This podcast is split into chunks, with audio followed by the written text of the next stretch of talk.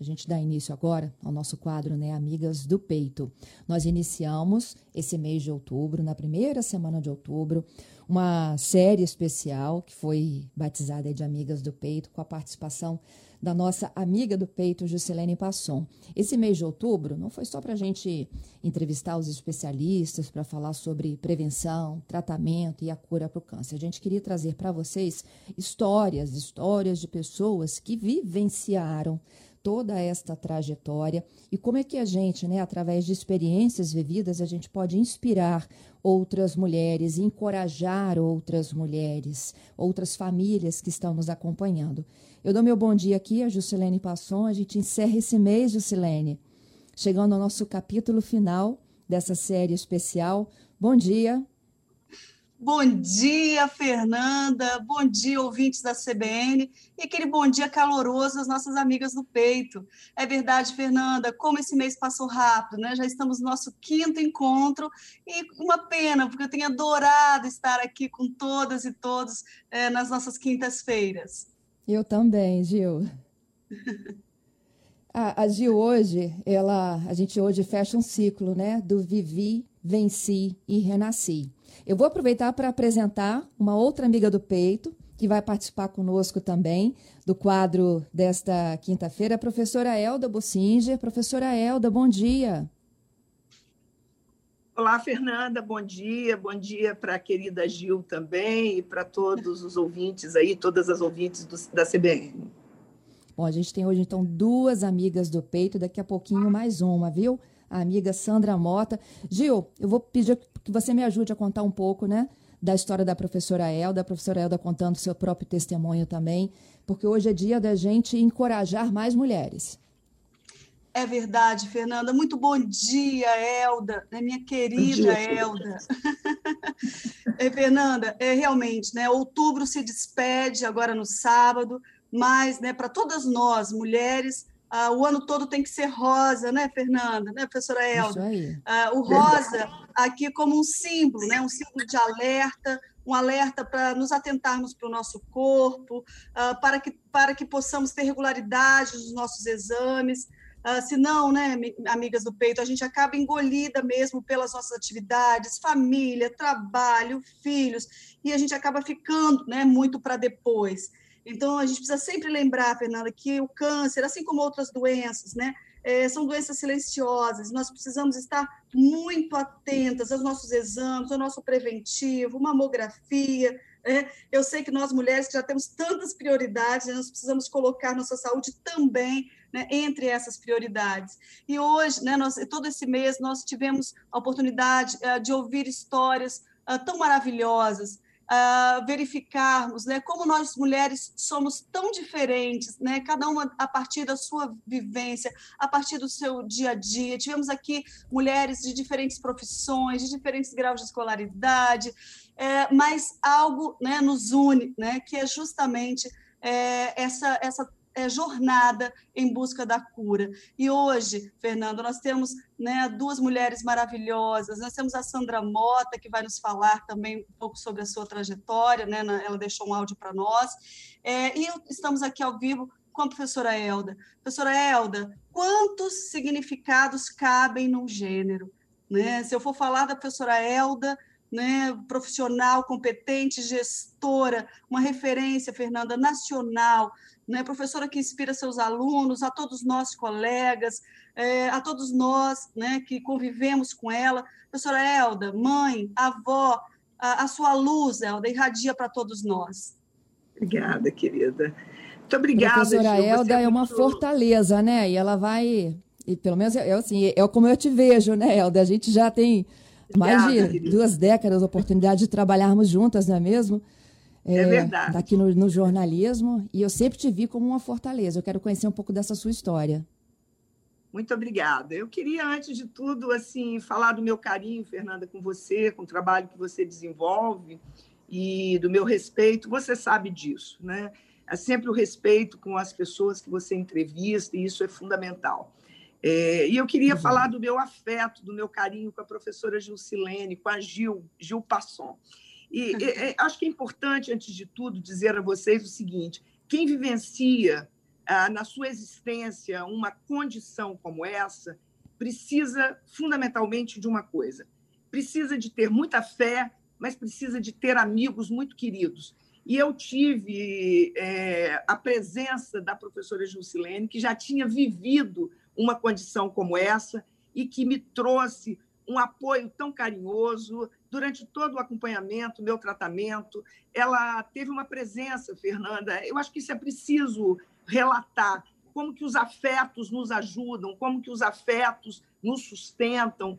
E a Gil me trouxe um afeto por meio de flores, por meio de lenços, por meio de palavras, por meio de é, mensagens carinhosas. Então, acho que há todo um suporte para nos sustentar nesse momento. Eu sou uma pessoa muito forte, muito determinada, não me abati em momento nenhum, mas claro que estes afetos vindos de pessoas queridas, especialmente, é, como eu digo, da professora Gilcilene, foram é, fundamentais para que eu pudesse passar por esse momento com maior leveza, com maior tranquilidade e principalmente entendendo qual era o papel que eu tinha que desempenhar a partir da experiência que eu vivia. São experiências difíceis, são experiências dolorosas, claro, mas nós temos que tirar lições dela, né? Destas experiências de vida nós temos que tirar lições. E eu tirei uma série de lições. E queria destacar nesse primeiro momento, depois posso responder as perguntas, mas nesse primeiro momento queria destacar uma coisa chamada amigo, amiga, uma coisa fundamental para que nós possamos é, passar por este momento, porque é uma passagem, isso passa, é, assumindo com maior leveza as dificuldades e entendendo, principalmente, é as, quais são as responsabilidades que nós temos a partir daquilo que vivemos. Acho que é isso, viu, Fernanda, Gil, meu carinho aí por vocês nesse momento e pela Gil com relação a ter compartilhado comigo também a sua história e a sua trajetória. Acho que é, meio é como alguém que te pega pela mão, né, professora Elda, e isso. te puxa e fala, vamos lá, né? É. Fernanda, tem uma coisa interessante, porque, por exemplo, eu sou uma pessoa muito é, destemida, corajosa, e normalmente as pessoas acham que uma pessoa como eu é, também não precisa desses afetos, e precisa, uhum. né? Às vezes pessoa, as pessoas te veem como uma fortaleza e se esquecem que esse é um momento é, de extrema vulnerabilidade, de extrema fragilidade, não é verdade? E uma palavra, um carinho, um gesto, uma flor, uma, é, um compartilhamento da experiência, um chamar para a vida nesse momento, ele é fundamental, até pessoas com a minha característica, né? É isso aí. Professora Elda, é, um pouquinho aqui da sua história, né? Você se preparava para um evento internacional quando recebeu o diagnóstico. Em uma semana você já se articulou para ser operada. Isso. Eu estava num evento. Quando o diagnóstico saiu, é, eu fiz uma mamografia de rotina. Então, acho que eu queria dizer isso. A rotina é fundamental. A rotina é fundamental para o sucesso é, dessa situa nessa situação. Então, eu estava numa mamografia de rotina, foi identificado um nódulo, eu fiz uma biópsia, enquanto aguardava o resultado dessa biópsia, eu viajei. Fui a um evento internacional, era rápido, enquanto saía o resultado, eu poderia estar de volta. E lá nesse evento internacional, eu recebi o diagnóstico. Tratei com tranquilidade. Claro, não é um diagnóstico fácil de você receber, não é. Mas é um diagnóstico que nós temos que enfrentar. Tratei com naturalidade, voltei, era uma sexta-feira, voltei para Vitória no sábado e na, na outra sexta eu já estava operada. E eu queria dizer a vocês e a todos que nos ouvem o seguinte: o tempo é elemento fundamental nesse processo.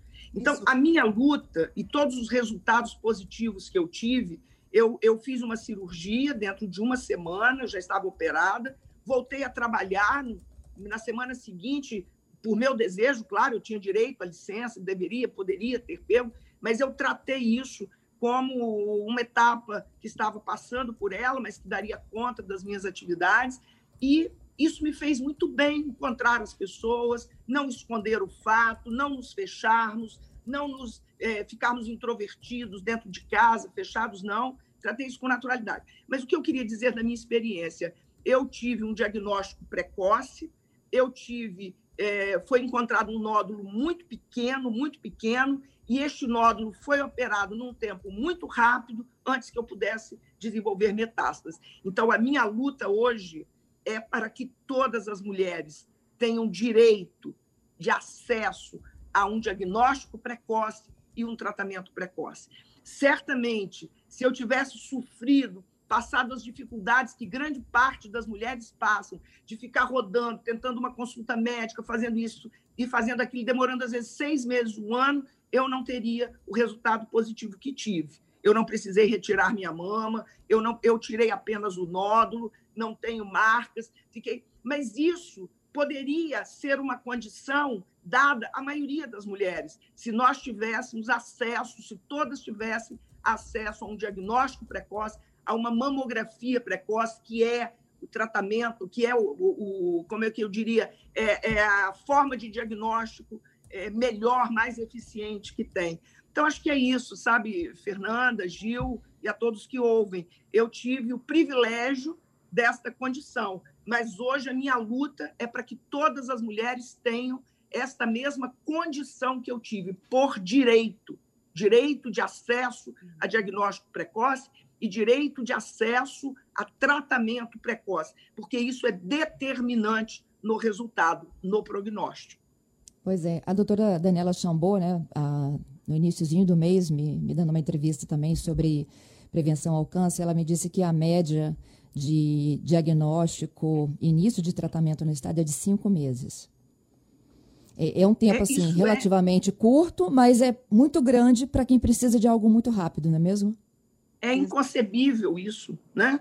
Eu acho que nós deveríamos ter, eu estou elaborando um projeto de lei no sentido de que no estado do Espírito Santo todas as mulheres tenham o direito de fazer a sua mamografia, por exemplo, no mês do seu aniversário.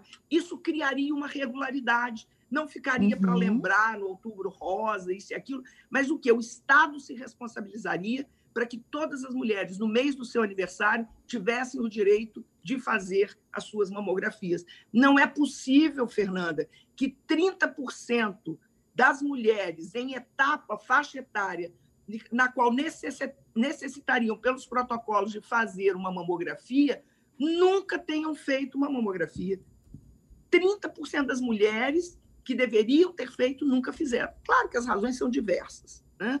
mas se elas têm esse direito, uma consulta já agendada previamente, um exame já agendado previamente, nós certamente teríamos uma redução muito grande das complicações em razão de, uh, de diagnósticos tardios. Sem dúvida. Gil? Nossa, eu é professora Elda, né? É, nossas, as nossas vozes, né, se juntam à sua voz nesse projeto de lei, né, porque realmente, né, é, nós não podemos, né, achar normal e não nos e resignarmos, né, com essa diferença que nós temos de acesso não só ao rastreamento, aos exames, como também ao início do tratamento. É, não pode, é uma condição econômica, financeira, acesso ao eventual plano de saúde, uh, é, ser um óbice né, para que uh, haja né, um direito de ser, uh, de ter um tratamento integral, né, e para que a gente possa usar o tempo né, como nosso aliado e não como nosso algoz. Professora Elda, é, a, sua, a, a sua luta é a nossa luta, e de todas nós mulheres que estejam ou não enfrentando o câncer de mama.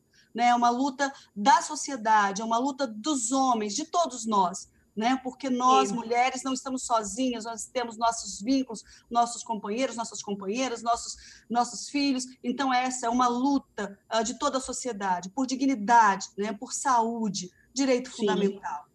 É, eu acho que uma coisa importante também de nós falarmos é que é preciso desmistificar isso, sabe? É preciso nós falarmos disso, porque quando uhum. nós falamos dessa condição, nós desmistificamos os preconceitos que tem nisso. Muitas mulheres, às vezes, demoram também na procura, porque tem medo de encontrar um nódulo. Ora, uhum. é, é uma doença realmente grave, é uma doença problemática, mas é uma doença que tem cura, e nós precisamos tirar o véu desta condição. Nós precisamos é, é, é, parar de tentar nos proteger. É claro que a gente não sai divulgando uma condição como essa, mas nós precisamos compartilhar com as pessoas. O compartilhamento da sua experiência comigo, Gil, foi fundamental.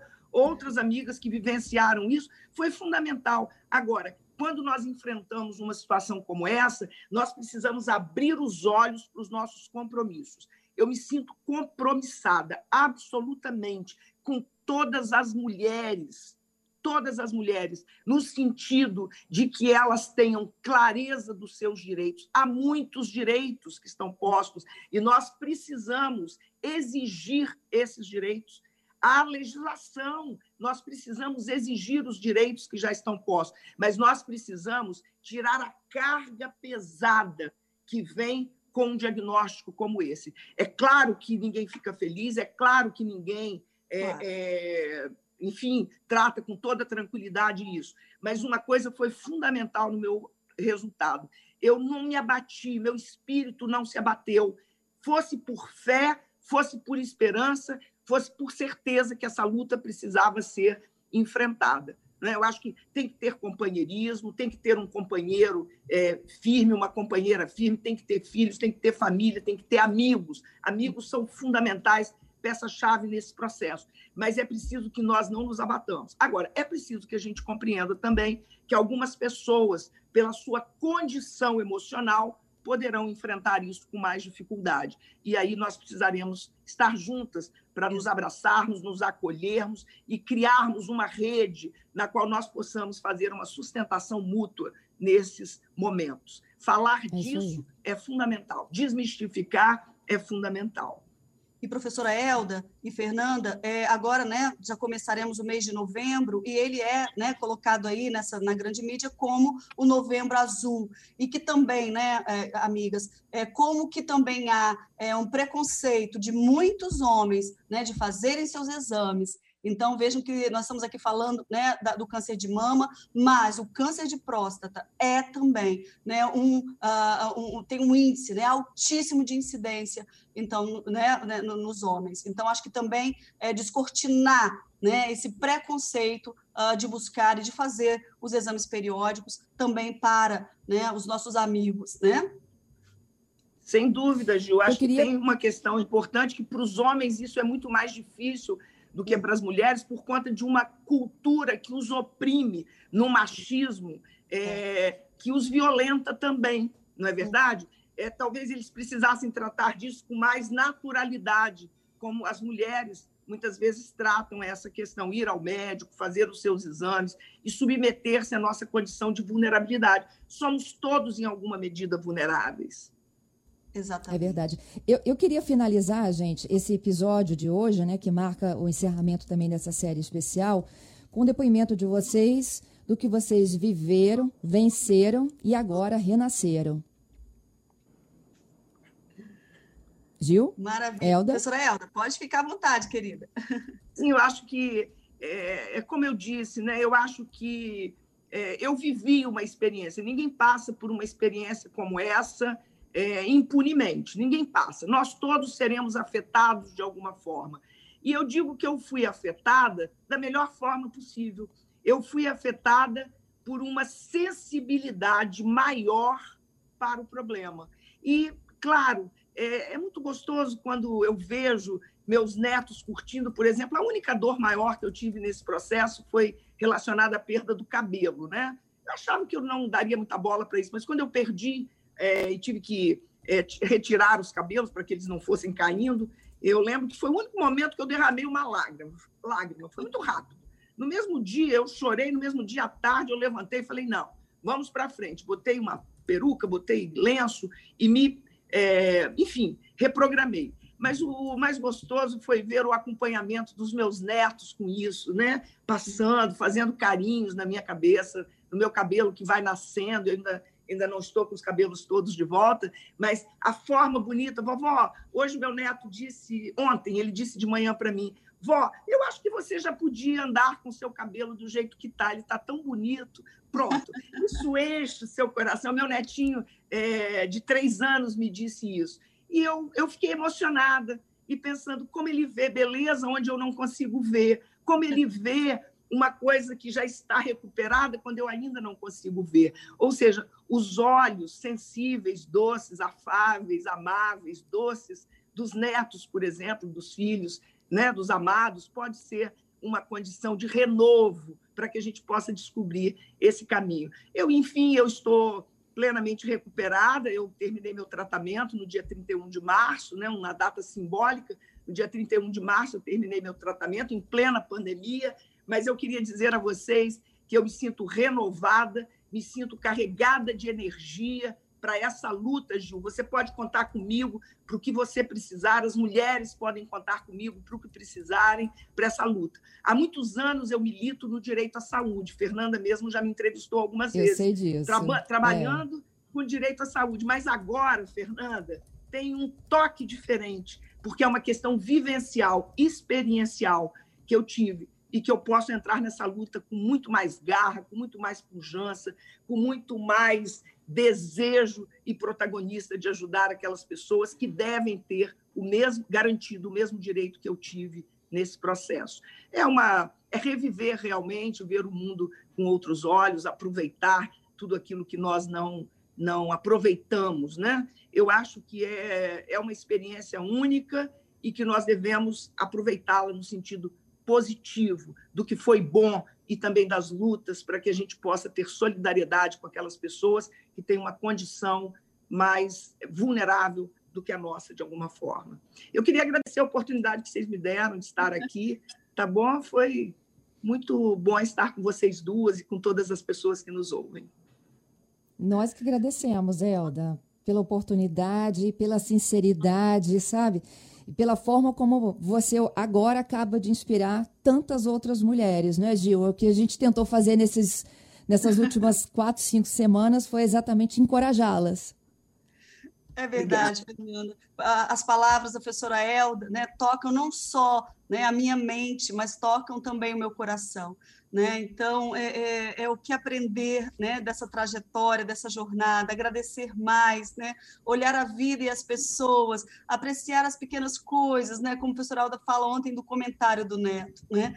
É, é, é fazer, Fernando, uma nutrição uh, emocional né? É, é, é, questionarmos eventuais crenças que nós carregamos de não merecimento, de incapacidade, né? de ah, não vou conseguir, é muito difícil. Então, revisitarmos isso, né? tentarmos entender de onde isso vem. E a boa notícia é reprogramar essas crenças, né, para crenças de merecimento, de acolher essa história, né, de não ficar, né, justamente tentando achar agora os culpados, né, mas dizer, olha, está aqui, né, eu não mudo o passado, mas eu posso sim mudar agora o meu presente e construir um futuro, um futuro sem câncer, né, um futuro com saúde.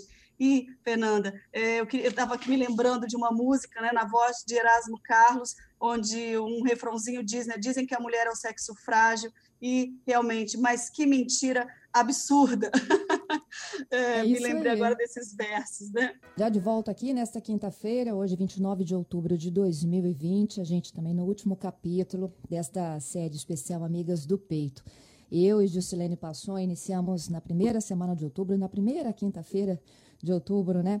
Uma viagem aqui pela descoberta do câncer de mama, passamos pelas angústias, do primeiro momento do diagnóstico, pelo direito dos pacientes, seguimos caminhando em busca de um tratamento e hoje, nesse último episódio, a gente tem também a participação de uma grande amiga do peito, professora Elda Bussinger, que se junta a essa nossa história para contar um pouquinho também de como ela vivenciou e venceu o tratamento para o câncer de mama. Eu, como eu prometi antes do repórter CBN, né, a gente também tem uma outra amiga do peito que encaminhou sua participação aqui para a CBN. Ela é fisioterapeuta, bailarina, Sandra Mota. A Sandra descobriu o câncer em 2017 e ela conta para a gente um pouco dessa jornada. Inclusive, ela disse que teve um papo com as células cancerosas. Vamos ouvir a Sandra. Olá, bom dia. Meu nome é Sandra Mota. Eu sou fisioterapeuta e bailarina contemporânea. Em 2017, batendo um papo com a minha irmã, sem querer eu toquei na minha mama e acabei descobrindo um nódulo, que na semana seguinte foi confirmado o diagnóstico do câncer de mama. E eu levei um susto, óbvio. Quem não leva um susto com um diagnóstico desse? Mas eu peguei essa informação e já procurei saber o que, que eu precisava fazer. Também mandei uma mensagem para toda a minha família dizendo o seguinte: olha, eu estou com câncer de mama e não quero ninguém dramatizando nada. Eu vou viver esse tempo na leveza, numa experiência. E foi uma experiência incrível, uma experiência fantástica da presença de Deus na minha vida e também da presença, do carinho das pessoas. Então, eu tenho muita gratidão por todo esse tempo que eu vivi.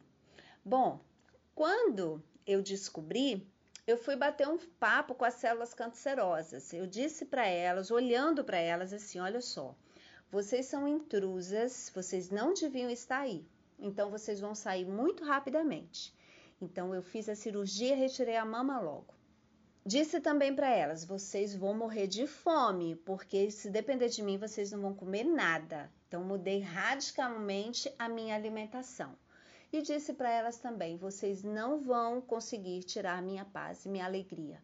Por isso, eu tentei e busquei trabalhar esse tempo, viver esse tempo com muita leveza. E conversei com Deus, olhando nos olhos dele: que seja feita a tua vontade. Quero viver, mas acima de tudo seja feita a tua vontade. E esse tempo foi uma experiência tão linda que eu levei com tanto bom humor que eu acabei transformando ele num espetáculo de dança que eu chamo ele de vírgula. Um espetáculo onde conta a minha história com muita leveza e eu tenho certeza que a sua vírgula de vida você também pode levar dessa forma, com muita leveza, com muita fé e tudo fica bem. Tá bom? Beijo grande. Que lindo, Sandra. Gente, eu estou emocionada com todas vocês, viu, que estiveram conosco aqui neste outubro. Gil, muito obrigada por essa experiência. O quanto que a gente tornou essas mulheres mais fortes, mais crentes, né? Na certeza que não existem duas opções, existe uma só, que é levanta, dá a volta por cima, não é mesmo? É verdade, Fernanda, eu tô, tô aqui emocionada também. Também o espetáculo é maravilhoso e é vírgula. A vírgula num texto é isso, é uma breve parada. Né? É, assim como a nossa jornada de cura, e depois o texto continua depois da vírgula, e a vida continua depois do câncer de mama. Então, eu quero, quero muito, Fernando, te agradecer, agradecer a CBN né, por esse espaço nobre que vocês dedicaram a esse tema e a essas histórias. É, quem sai, Fernanda, fortalecida ainda mais dessa jornada, dessas cinco semanas, sou eu, né, com muito mais ânimo, com muito mais uh, brilho nos olhos. E uh, eu queria deixar aqui, né, para você, né, minha amiga do peito, que está nessa jornada, seja com metástase ou, metástase ou sem metástase, onde houver 0,01 de possibilidade, nós vamos dar o nosso 100%. Então, Fernanda, é com essas palavras que eu quero agradecer muito é, deixar aqui né, os meus contatos. Eu tenho é, um site que é www.gilpasson.com.br, onde eu faço indicações de livros, uh, de vídeos, para que a gente possa se nutrir também cognitivamente, né, com saberes, com conhecimentos durante esse período, essa jornada. E também né, no Instagram, o arroba Gilpasson, onde a gente tem uh, sempre está marcando círculos de mulheres, que são momentos agora online, em que a gente conversa sobre a experiência, há espaço de fala, porque a fala é terapêutica, há, uma, há um espaço de escuta e de aprendizagem, sempre levando algum conhecimento, algum especialista para acrescentar aí alguma informação importante nessa nossa trajetória. Professora Elda, Sandra, Uh, todas as outras nossas amigas do peito que estiveram aqui conosco. Muito obrigada. Sigamos em frente com fé, né, abençoadas por Deus. E uh, fiquem com o meu abraço carinhoso e com a minha gratidão. Muito obrigada, Gil. Professora Elda, muito obrigada também. Obrigada, querida, vocês. Um grande abraço para vocês, mulheres fortes que ilustraram, iluminaram e fortaleceram ainda mais aqui essas conversas no CBN Vitória.